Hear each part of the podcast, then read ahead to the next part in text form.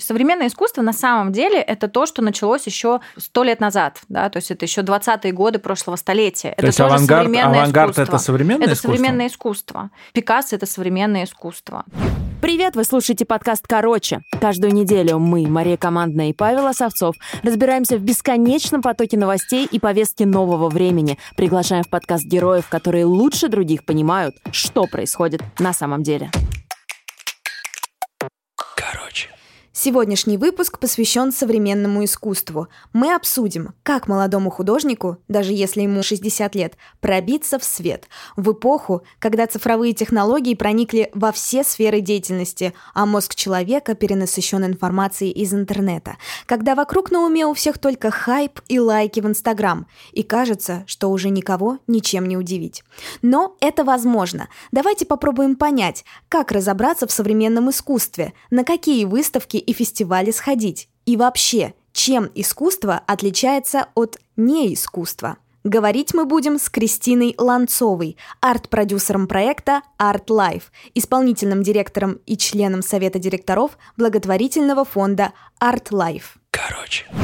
Уже э, испокон веков, к сожалению, нашему великому, не так много э, стоит за художниками, менеджеров и продюсеров. Вот этот вот э, стереотип, что касается э, художник должен быть голодным, да, о нем многие говорят, и говорят в основном в России почему-то, что всегда от голода идет философия. Ну, у нас как бы, в принципе, философская школа очень такая серьезная. И, Голодная. И голодная, да. То есть почему-то всегда считается, что творчество приходит в страданиях и боли. Ну, и не только творчество, а праведная жизнь, так сказать. Ну да, в том числе, конечно же, какие-то такие инсайты, которые помогают людям творить, сотворять и создавать какие-то интересные вещи. Сейчас, на сегодняшний день, конечно же, уже очень многое поменялось, и э, мы смотрим за успешным артист-рынком Соединенных Штатов Америки, там, Европы, и, конечно, безусловно, это проекты. А проекты — это, конечно же, команда, и это не один человек. Поэтому в России вот эта индустрия, что касается команды именно в художественных проектах, она до недавних пор была такой немного малочисленной и довольно пафосной, да, то есть если у тебя есть менеджер, художника. Это что это такое? Это получается, ты что, богатый?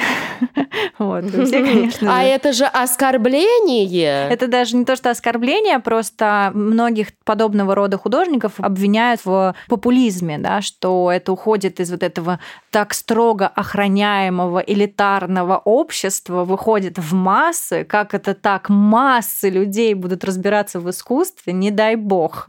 Вот, поэтому а, многие, конечно же, ревностно к этому относятся. Фраза «художник должен быть голодный», она звучит в одном из фильмов Ролана Быкова, но ее также в разное время говорили э, и Бальзак, и Оскар Уайльд. То есть мне кажется, что это какая-то мысль, она, в общем-то, не только внутрироссийская, она скорее про, наверное, голодный не финансово, а у нас почему-то интерпретируют именно в материальном таком э, сочетании. То есть голод, мне кажется, здесь в большей степени, если мы говорим про Бальзака э, и остальных э, представителей творческой индустрии, это голод до знаний, это голод до истины. Ты голодный до того, чтобы дайте познать, дайте узнать. А многие думают, что если ты поел, то вот живот твой полон, и уже познавать уже не хочется. Но это не так, и вот это не равно, да, то есть отсутствие, скажем так, денег, это не равно отсутствию желания двигаться. Ты можешь привести пример из современных художников, Угу. богатых, успешных, вот которые пышут э, деньгами и хайпом, Мгм. кого-то, кто при этом по-прежнему голоден. Обратите внимание, как произносит Паша эти слова. Богатых, успешных. Да, это прям вызов. Богат и голодный. У нас есть э, один из самых популярных художников, который сейчас, наверное, на языке у каждого крутится. Это всем известный Покрас. Он как раз себя ограничивает в этой жадности, потому что он э, как был таким жадным до экспериментов, для новых каких-то познаний. Я думаю, что он в этом продолжает двигаться. Я убеждена в этом. Поэтому и я уверена, что у него есть успешные, хорошие, качественные, коммерчески успешные проекты, которые не дают ему возможность голодать. Ну, мне кажется, что у него только такие проекты. Он супер коммерческий художник, и у меня в контексте Покрас Лампаса, Мгм. которого я очень ценю а, за время, которое мы с ним провели в Клабхаусе вместе, то есть мы очень много там общались, у меня к тебе про Мгм. него вопрос по поводу того, а он художник вообще? Ну, Потому- конечно. В моем понимании он ремесленник. Ну, вот здесь вот этот вечный такой спор, да, относительно там а, ремесла и а, художника. И тут я просто хочу Мгм. сказать, что я не считаю, что ремесло это плохо. Я не Мгм. вкладываю в это какой-то уничижительный контекст. Это Мгм. круто. Я тоже не вкладываю. Более того, когда ты находишь свой определенный авторский стиль, который работает, который покупается, на который есть спрос, да, например, у нас на фестивале есть очень классный художник Марк Теннант. Его картины вообще невозможно даже на выставку толком привести, потому что его скупают, как только он ее написал. И когда мы выбирали у него картины, мы согласовывали список четыре раза, потому что мы, как только выбрали там, например, 10 работ, мы ему высылаем, он такой, ой, вот я вчера вам выслал, а сегодня у меня уже, оказывается, из них три осталось. И мы пытались это тоже согласовать. То есть, к слову о том, что ну, человек тоже пишет в своем стиле, да, то есть это авторский стиль, который покупается, который востребован. Сказать, что он а, меняется, опять-таки, художники меняются, по моим наблюдениям, по моему опыту, тоже определенными этапами да, в жизни. То есть они находят что-то, нащупывают, лет 5-10 они в этом работают, если особенно это востребовано, они, конечно же, в это уходят и какое-то время в этом находятся. И это можно признать неким ремеслом, потому что когда ты научился и отточил один способ, который ты используешь на своих полотнах или в своих проектах, ты так или иначе делаешь это максимально быстро, ты делаешь это плюс-минус в одном направлении, и многим может показаться, что это довольно однообразно.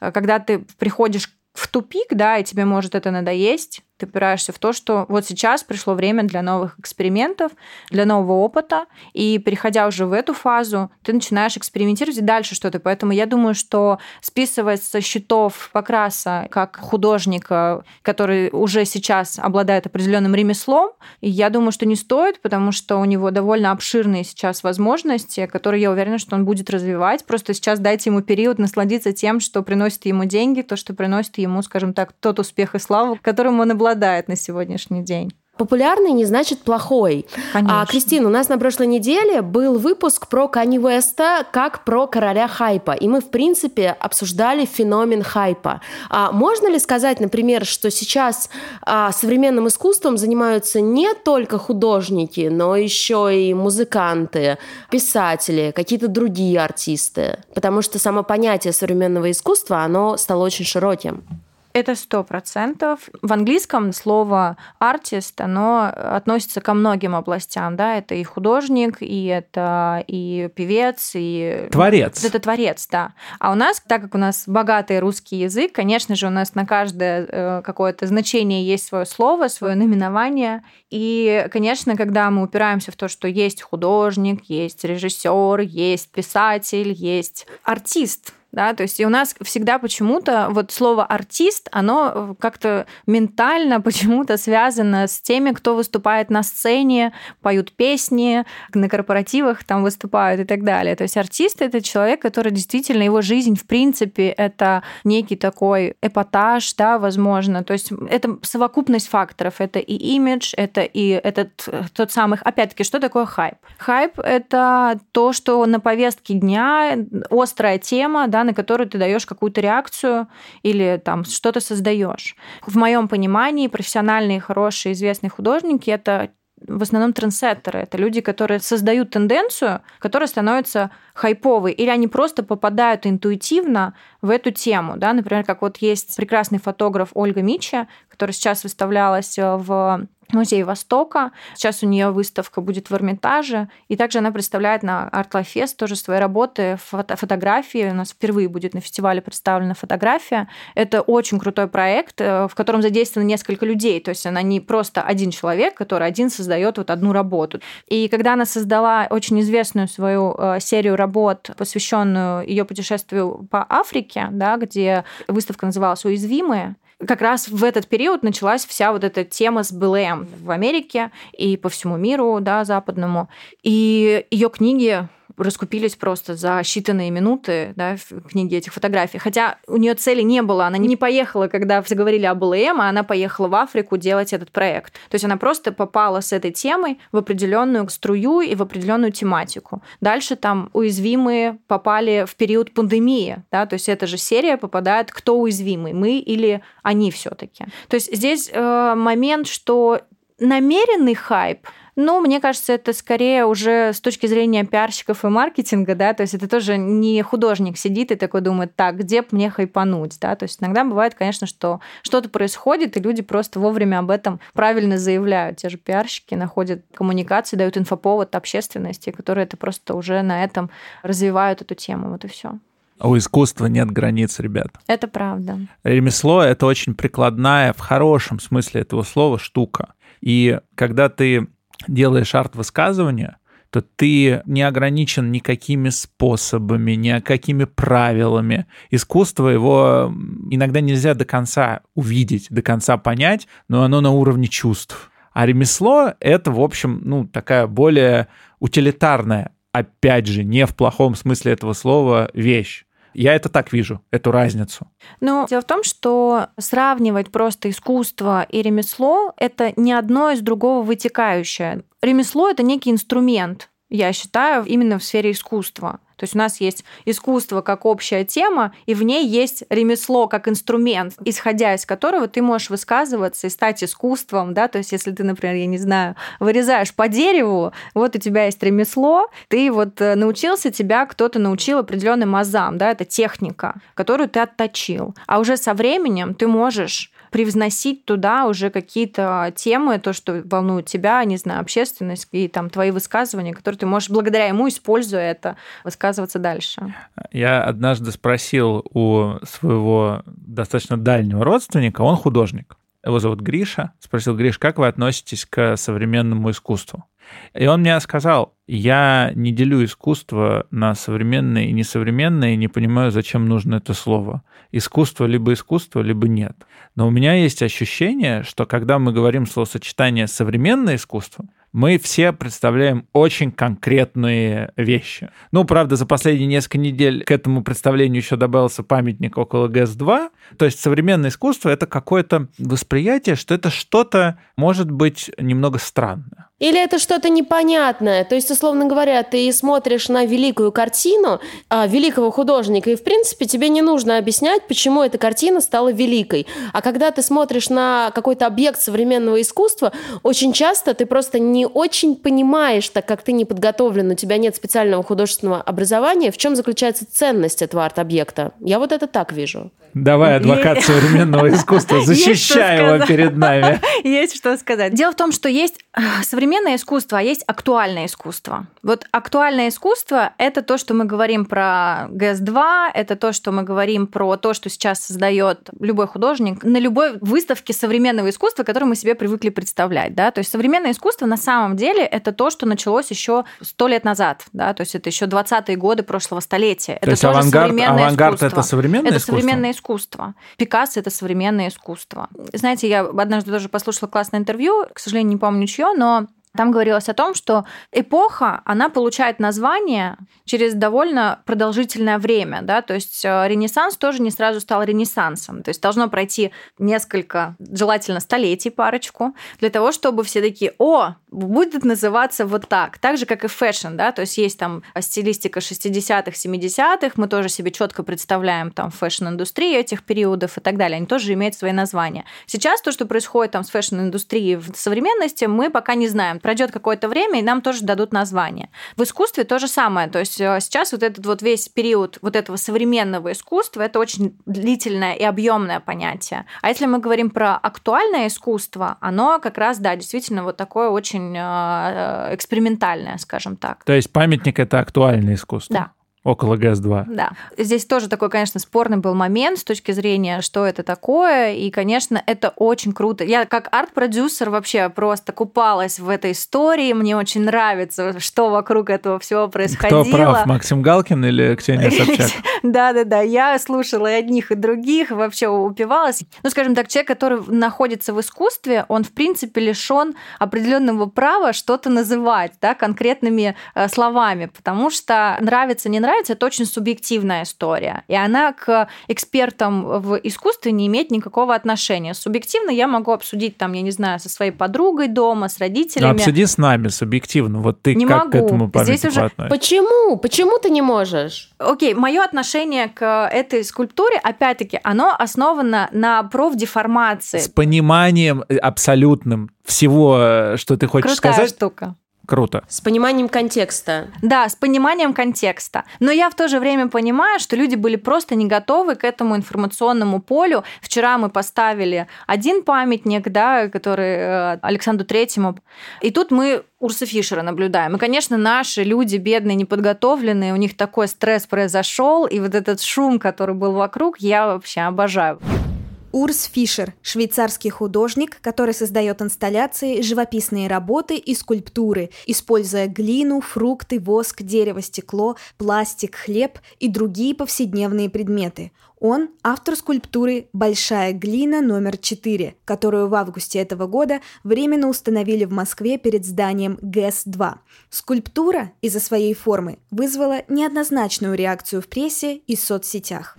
Это вот, к слову, тоже о хайпе, который тоже произошел ненамеренно. Я уверена, что не было какого-то тройного дна, чтобы сделать так, чтобы вот все наши там москвичи прибежали и забирали вокруг нее митинги. Но то, какой это резонанс дало, это круто, потому что это как раз подсвечивает готовность нашей публики к современному искусству, актуальному искусству. Кристин, но тут ты сама, мне кажется, обозначила проблему. Ты сказала, что люди были не готовы, люди не поняли. Это значит, что у современного искусства есть очень большая проблема в коммуникации, донесении своих смыслов до обывателей. А может быть, даже дело не в донесении смыслов, а вот в том самом контексте.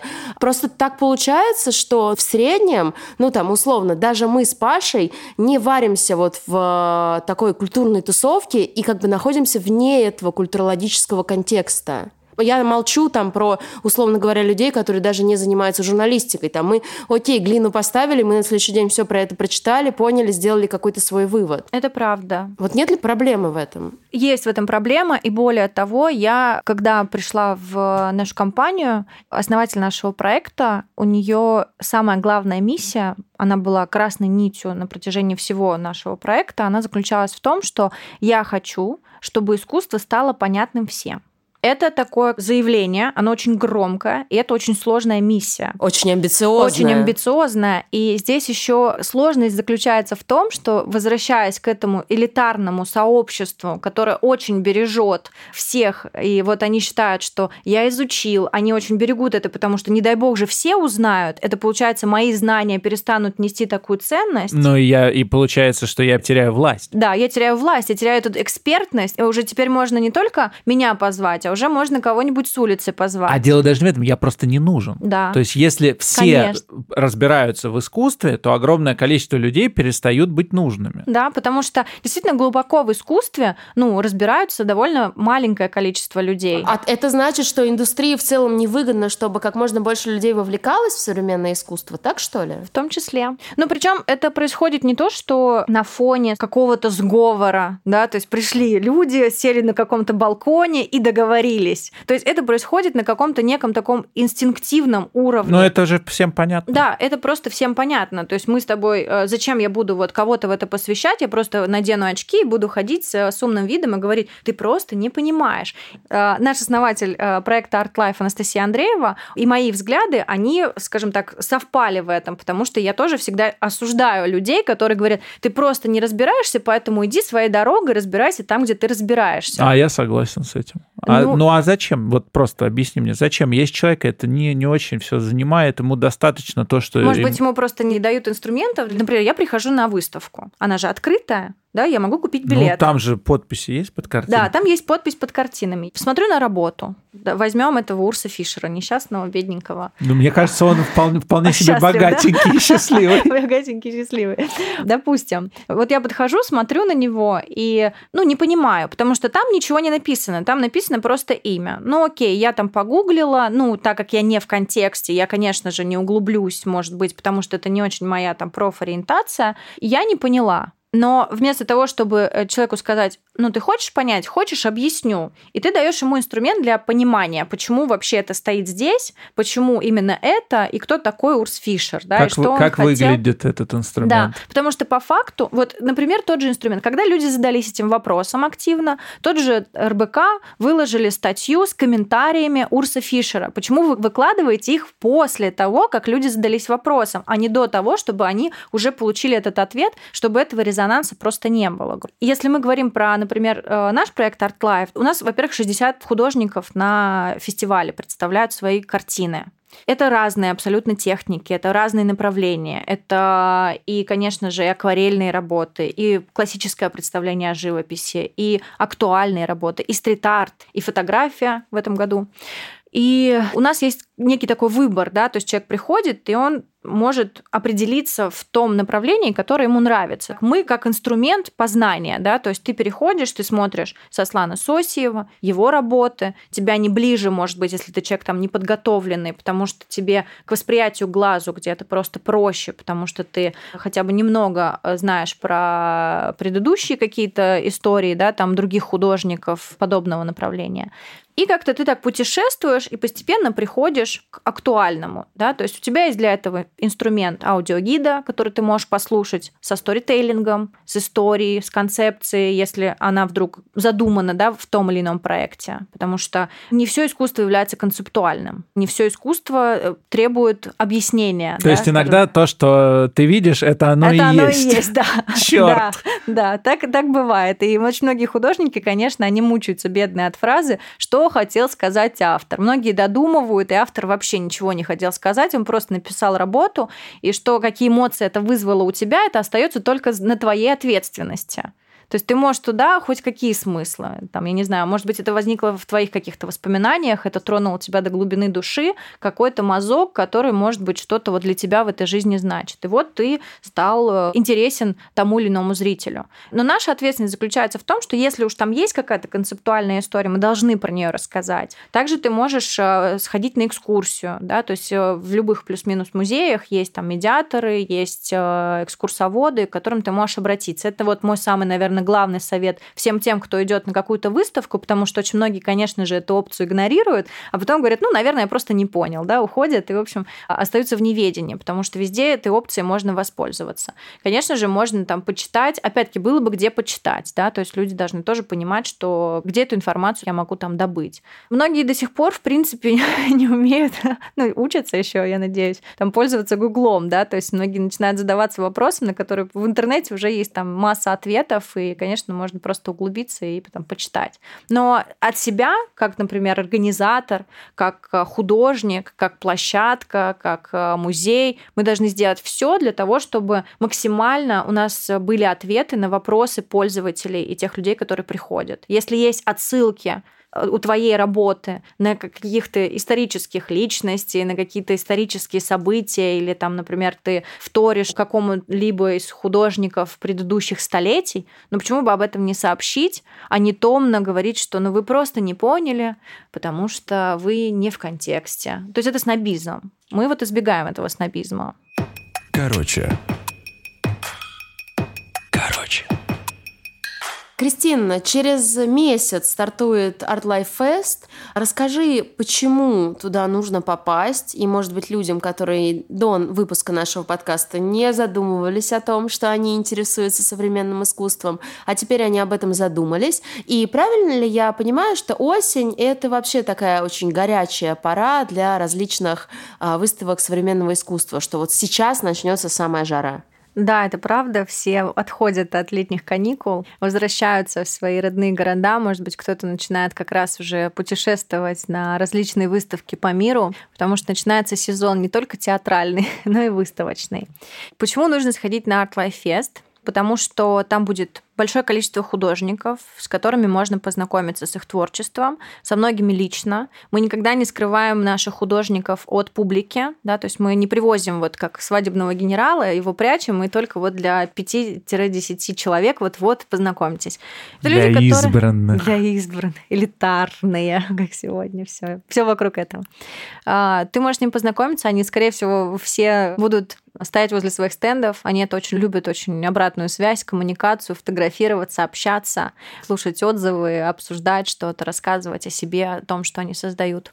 Будет возможность посетить очень большое количество очень крутых лекций. Причем эти лекции будут э, направлены не только для тех, кто разбирается в искусстве, но как минимум для тех, кто хочет в нем разобраться, и как максимум для тех, кто в принципе, чья работа и профессия связана с э, креативностью, да. Там будут классные лекции для дизайнеров. Это будет прям целый пул лекций, которые обязательно к посещению. Я очень рекомендую зайти на сайт, посмотреть, во сколько, в какие дни все запланировать, распланировать, потому что у нас все-таки количество мест ограничено, и э, там будут очень классные деятели сферы искусства и не только. То есть будут психологи, к слову о том, что если у тебя есть страхи, сомнения и переживания, там будут коучи, которые тебе тоже помогут немножечко расслабиться. Круто. Да, есть мастер-классы, очень крутая программа мастер-классов, где те художники, чьи работы представлены на выставке, могут показать тебе свою авторскую технику. И за пять часов а, ты вместе с ним под его руководством, вместе с переводчиком, потому что есть художник, который будет приезжать у нас из-за рубежа, научишься рисовать работы в его стиле. Это тоже очень крутой опыт, потому что это люди, которые искали этот стиль многие десятки лет, к нему пришли и готовы с тобой поделиться знаниями, которые помогут тебе сократить эти поиски, двинуться даже дальше. Я начну с психотерапевта, потом перейду вот в эту зону, а потом что-нибудь посмотрю обязательно. Да, Слушай, да. это очень круто, то, что вы делаете. Это действительно помогает сделать искусство более доступным в прямом смысле этого слова. Ну, то есть это действительно дает доступ. Да. Это очень круто. Да, мы рады вас всех пригласить. Обязательно ждем вас на нашем прекрасном празднике искусства и творчества. Welcome. Короче. Короче.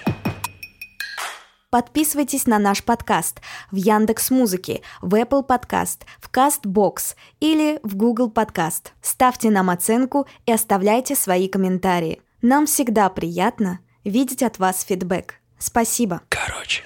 Э, если говорить о том, какие вы рекомендации даете не зрителям, угу. а, сами, а самим художникам, угу. а как вы им объясняете, какие надо развивать в себе скиллы угу. для того, чтобы быть и услышанным, и понято. Здесь трудная психологическая работа.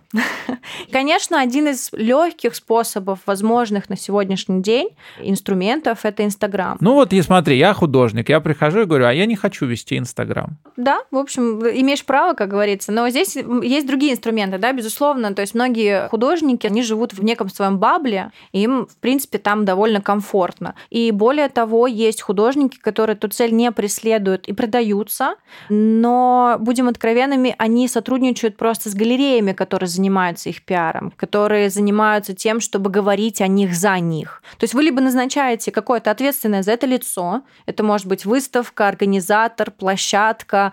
Вот я хочу, чтобы вы обо мне говорили, да, там, давайте договоримся. Я не буду о себе говорить, может быть, вы обо мне поговорите. То есть ты просто кому-то эту функцию делегируешь.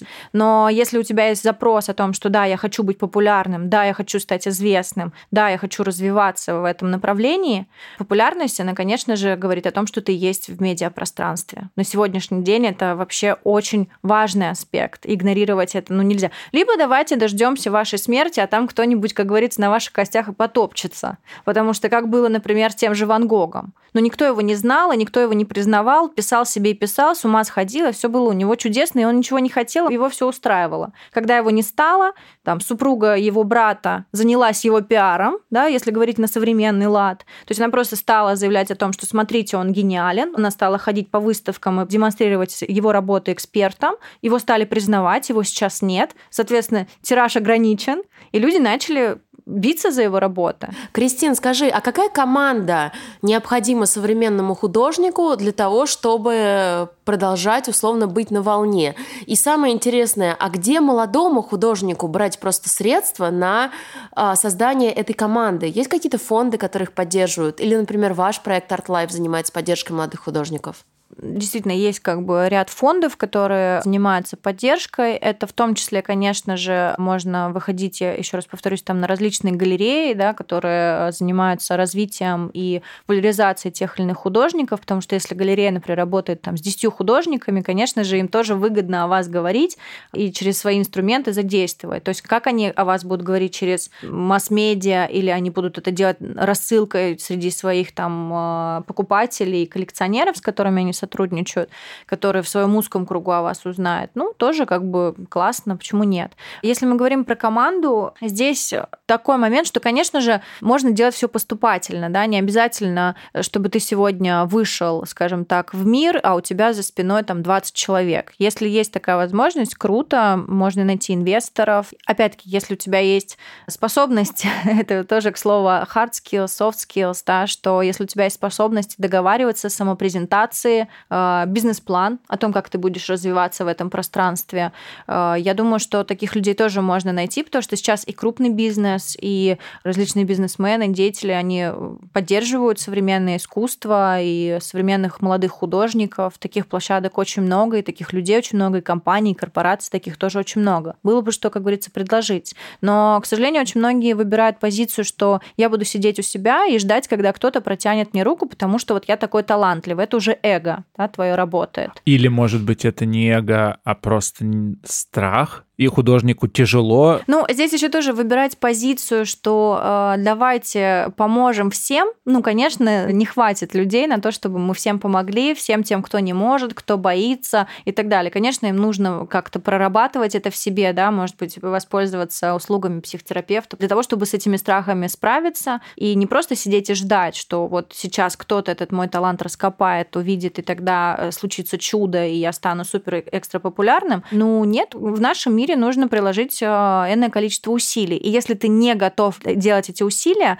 то ну, я лично к таким людям не испытываю жалости и желания помогать просто потому, что вот он как бы вроде неплохой парень. И если я говорю как арт-продюсер, то мне интересно идти рука об руку с людьми, с которыми я знаю, что я достигну определенного результата, которые тоже, как и я, в этом заинтересованы. Обычная история. Сколько много певцов, которых мы не знаем которые просто сидят где-то с классным голосом. Я убеждена, что в мире существует огромное количество людей, которые поют круче Селен Дион.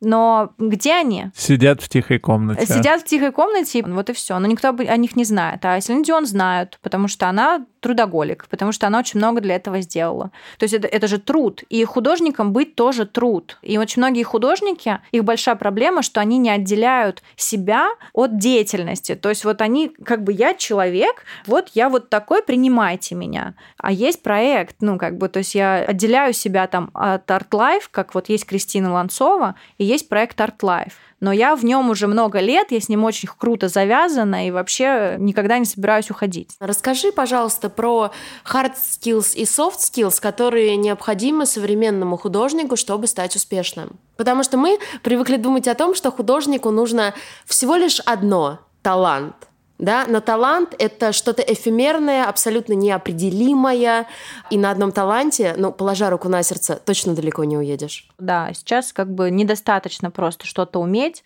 для того, чтобы быть крутым. Сейчас надо многими обладать навыками, и если говорить про hard skills, то, конечно, никогда не помешает э, чуть-чуть поучиться маркетингу. Ну, то есть, если мы берем просто, вот есть человек, Василий Петров, который неплохо рисует. Ну, давайте вот так, Азов, скажем так, начнем. Это Василий Петров, это какой-то абстрактный а, персонаж. Эфемерный абсолютно. И он понял, что почему бы не стать художником. Вот он рисует и рисует. В какой-то момент он понимает, что этого недостаточно просто рисовать. Ну хорошо, он другу показал, он купил там за 300 рублей. Тёще подарил картину, она там себя на кухне повесила там и так далее. Да? То есть вот он свою ЦА, которая вокруг него крутится, та небольшая, наработанная за всю свою жизнь, он уже ее, скажем так, закрыл, всю исчерпал то он приходит в момент, что же мне еще делать? Вот что же мне еще делать, поможет большой кругозор, да, то есть нужно не только зацикливаться вот насчет искусства, разбираться, что вот есть хорошая история искусств, что есть хорошие художники прошлых столетий, там и так далее. Это все, конечно же, пригодится, потому что, ну, вот этот объем знаний, объем его, скажем так, исследований, которые он ежедневно открывает и проводит, он обязательно пригодится в его творчестве, он выразится через них. Это его инструмент. Но если мы говорим про материальную составляющую как проекта Василия Петрова, то ему, конечно же, как и любому бизнесмену, потому что это тоже бизнес, пусть меня закидают камнями.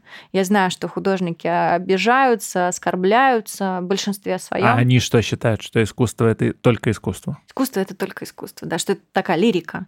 А я человек материальный, поэтому я и нахожусь между, да, то есть я нахожусь между бизнесом и между художником, между аудиторией и между художником, между покупателем и между художником. И, соответственно, художники, да, они вот любят, когда это вот что-то такое вот э, только обо мне, только про меня, из вот своего вот этого вот тяжело выходить. Но придется, если хочется чего-то добиться, и нет денег на команду, ну, не получилось там с инвесторами договориться, это слово soft skills, которые требуются уже в наше время всем подряд.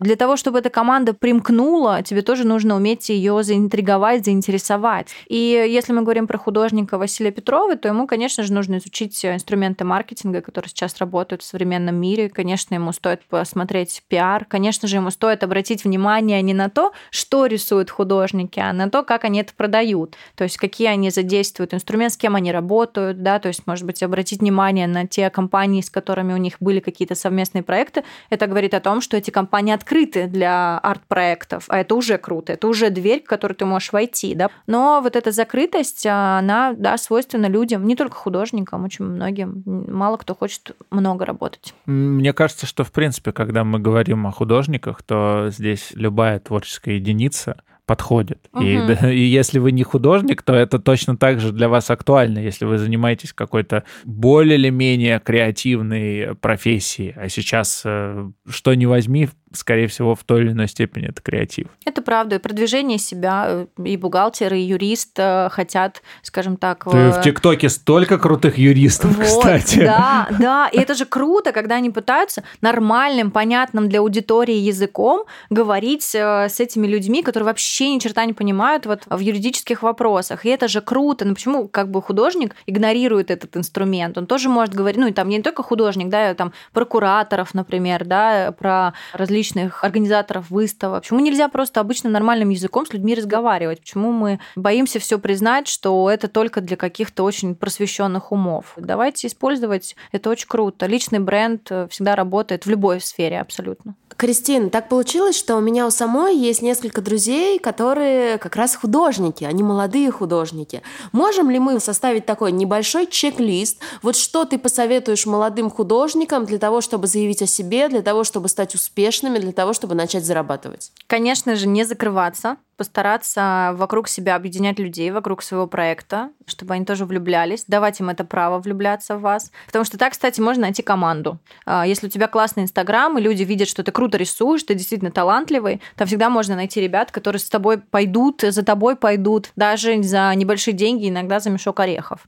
Потом ты развиваешься и уже как бы, да, там даешь им возможность а, зарабатывать на этом благодаря там хорошим продажам твоих картин. Классно, когда у тебя есть комьюнити, которое вокруг твоего творчества крутится. Далее стараться доносить объяснять, показывать. Люди любят смотреть, что происходит не только за полотном, но и в целом, э, что происходит в жизни, как ты к этому приходишь. Может быть, как раз стоит э, вот э, свою жизнь превратить в арт-проект какой-то? Да, почему нет? Очень круто сработает. Ну, то есть люди любят быть участниками, когда они видят, как это создавалось. Им кажется, что они тоже принимали участие и стали свидетелями. Мне кажется, нужно найти менеджера, такого, как ты. Это правда. А как выбирать менеджера художнику? нужно понять, что этот менеджер в вас влюблен. Он должен гореть. Это, знаете, я всегда привожу пример немножечко такой.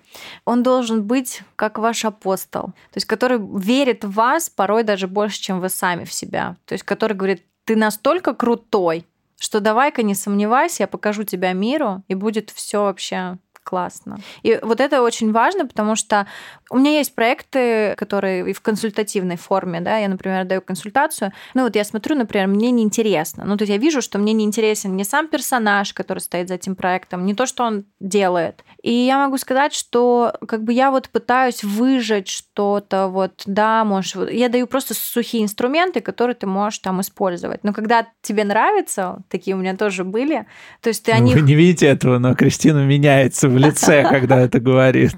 Это а я правда. почувствовала по голосу. Голос тоже меняется. Да, это правда, потому что, ну, то есть э, я влюблена вообще в творческих людей. Я обожаю тех, кто рисует, обожаю тех, кто создает крутые ролики, пишут видео. Я вообще за то, чтобы креативность просто покоряла мир и вообще была доступна всем и каждому, потому что это то, что действительно делает нашу жизнь лучше, особенно в рамках тех ограничений и сложностей, которые там нас преследуют уже последние там, да, полтора-два года. И крутые художники — это действительно люди, они такие, как будто бы из кино. Знаете, когда смотрите какой-нибудь фильм про э, Федерико Феллини, и вот они такие особенные, они такие интересные, и вот они дают классный контент, и про них хочется говорить, даже если вот он такой закрытый, немножечко томный, и такой вот вроде бы там я не дам вам интервью, ну ладно, меня заставили. И вот даже таких, честно, ну их как бы хочется шерить, да, о них хочется говорить, их хочется показывать. И вот в этом есть как бы свой такой интерес. И менеджер, он должен вот эту любовь, он должен испытывать к тебе. То есть если ты видишь, что он такой, ну да, классная работа, в целом неплохо, давай попробуем продать. Ну, это вообще не искренне, и вряд ли что-то из этого толковое получится. Получится, когда есть определенная синергия, когда ты видишь его работы, и тебе о них хочется говорить всем и каждому. Такой формат сработает, да. То есть нужно искать среди своих поклонников.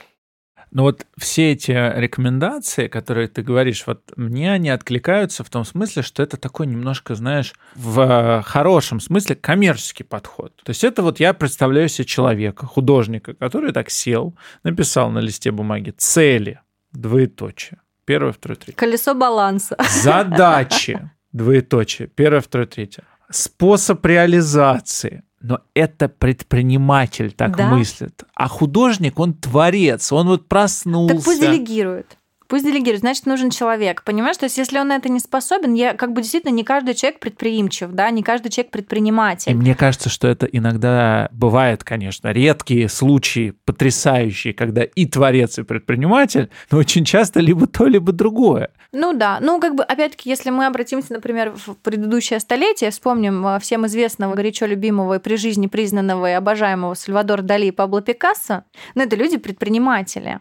Это люди, которые думали о деньгах, которые делали все, которые хайповали, ваше любимое слово, когда ты придумываешь и ипотируешь на публику. Не просто так он пошел с крокодилом гулять, да, или там эти усы у Сальвадора Дали узнаваемые, но это же брендинг вообще. Ты можешь даже лицо Сальвадор Дали не нарисовать, нарисовать его усы, всем будет понятно, что это Сальвадор Дали. Ну, это же брендинг. Ну, реально хайпажор какой-то Ну, получается. Да, получается так. Или вот эта вот э, морская водолазочка Пабло Пикассо. Да, да, вот в том-то и дело. И они были признаны при жизни, при том, что в тот период, когда не было социальных сетей, и быть популярным приходилось еще больше много делать для того, чтобы о тебе узнали. То есть нужно, чтобы СМИ было тобой заинтересовано, и они к тебе приходили в нужный момент, при нужных обстоятельствах, о которых они могли потом говорить. Эти бесконечные романы Пабло Пикассо, про которые все говорили. Но если бы он о них нигде не заявлял, и никто из, в истерике из его женщин не бегали и об этом не твердили на весь белый свет, никто бы об этом в жизни не узнал, и никому не было бы это интересно.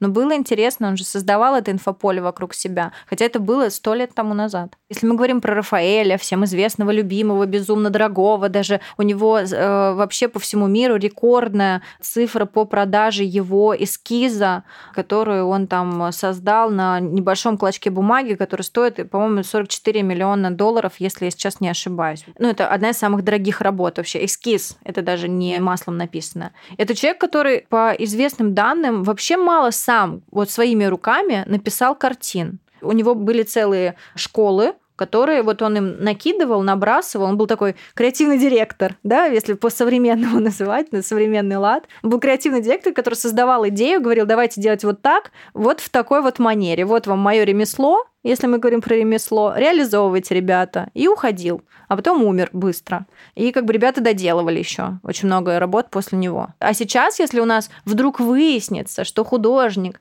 не сам взял швабру и написал э, свои какие-то, а нанял для этого специально обученных людей, которым он рассказал, как это делается, все скажут, а, ну понятно, тогда неинтересно. Ну, то есть, а раньше вот так работали очень многие. Мне, знаешь, кажется, почему это происходит? Потому что сейчас а, в мире, где очень многое автоматизировано, сейчас вот эта ценность personal touch, ценность того, что это он своей рукой, она стала еще больше. Потому что раньше, там, 200 лет назад, это было некое общее место. Еще не было никаких конвейеров, станков.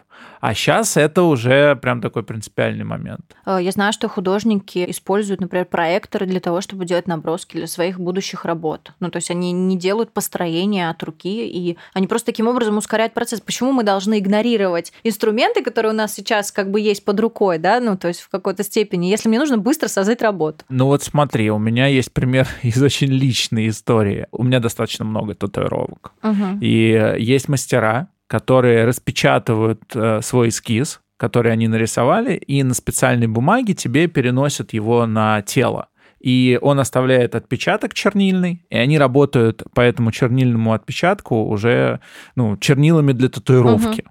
А мастер, вот, которого я считаю своим мастером, которого я нашел и от которого вряд ли уйду теперь к кому-то, он только рукой, ручкой рисует тебе по коже. И это совершенно другое. Правда, это производит впечатление во всех смыслах, и с точки зрения того, что это профессионально, гораздо сложнее, и с точки зрения того, что он тратит время на то, чтобы самостоятельно э, сделать этот рисунок. Угу. Ну просто если мы говорим про художников, э, которые дают тебе уже готовый продукт, ты не присутствуешь при создании, скорее всего, и нанесении эскиза, ты просто об этом никогда не узнаешь. То есть э, поэтому я и не говорю, да, кто и что, потому что, ну действительно, я знаю, что некоторые этому фактору стесняются, потому что, ну вот я как бы вроде не рисую где-то от руки там и так далее, вот я, может быть, что-то какие-то изображения переношу, но при этом вроде вот маслом, да, я уже там доработал и создал какие-то свои изображения.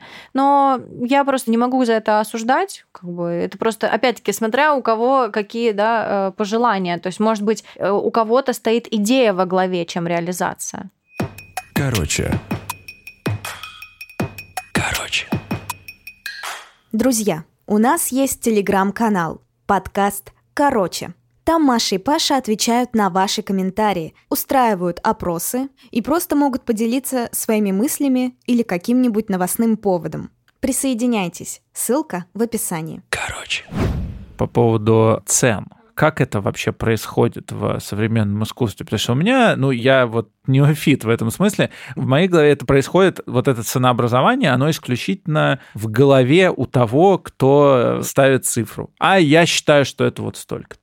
Такое бывает, да. А есть какие-то правила, как цену устанавливать? Ну, во-первых, есть рынок. И, конечно, плюс-минус нужно отслеживать, что на нем происходит. Это тоже, к слову, о предпринимательстве. Во-вторых, есть количество часов, которые да, там, ты тратишь на создание и насколько ты оцениваешь каждый свой рабочий час. То есть он примерно тоже на основе этого формируется. Цена увеличивается за счет а, участия в тех или иных выставках, в тех или иных проектах. Цена может увеличиваться за счет, безусловно, аукционов. Да? То есть э, такая известная история скандальная была, когда а, один из коллекционеров, а, который продавал Ворхола на аукционе то ли Кристис, то ли Сотбис, который туда просто посадил своих людей, которые поднимали цены самостоятельно. Он купил сам у себя эту картину за бешеные деньги, а на второй, там, на третий год он продал эту картину уже исходя от этой стоимости X2. Это очень круто. Он уже заявил на рынке стоимость э, там, в 100 миллионов э, долларов. Все,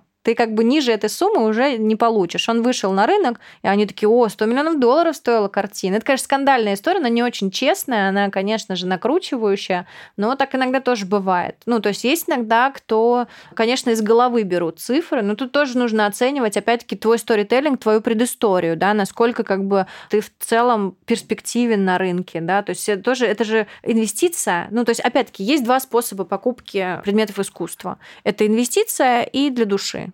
Да, если это для души, смотря с какой цифры ты готов расстаться. 20 тысяч рублей. За эти деньги, кстати, тоже можно прекрасные предметы искусства купить. Вообще есть как бы очень большие тоже вот вокруг этого всего заблуждения, что э, искусство супер дорогое. Вообще неудобно даже спросить, сколько. Потому что мне 20 не хватит. тысяч долларов. Да, 20 тысяч долларов. Вот, за 20 тысяч рублей можно купить. Классные предметы искусства вообще. Я коллекционирую, кстати, э, тоже, ну, стала коллекционировать, потому что вот у меня вокруг художники, думаю, ну как не пользоваться этим. Но пока я не с точки зрения инвестиций, откровенно говоря, к этому подхожу, а для души. Но я думаю, что когда моя коллекция перевалит там за 20 работ, я думаю, мой подход немножечко изменится. Но если говорить с точки зрения для души, то, конечно, люди менее требовательны к предыстории и ценообразованию. То есть они, им сказали, они либо готовы, либо не готовы. А если, если мы говорим с точки зрения инвестирования и профессионального коллекционирования, коллекционируют это, конечно же, в качестве э, инвестиций, люди изучают очень большую подноготную относительно тебя как художника и э, твоих картин, где они продавались ранее, кто есть в этой коллекции так далее. И просто брать из головы, вот я буду продаваться не меньше, чем за, там, не знаю, там, 30 тысяч долларов с первого захода, ну, так не получится просто. Но когда у тебя увеличивается цена, это говорит о том, что спрос большой, а рук у тебя всего две. И ты понимаешь, что, ну, придется поднимать цену, потому что я не успеваю столько нарисовать. Зачем я буду продавать 50 картин в год по 20 тысяч рублей, если я могу продать 10 за 20 тысяч долларов. Просто даже времени меньше останется на пиар, время на маркетинг. Makes на- sense. Да. Короче,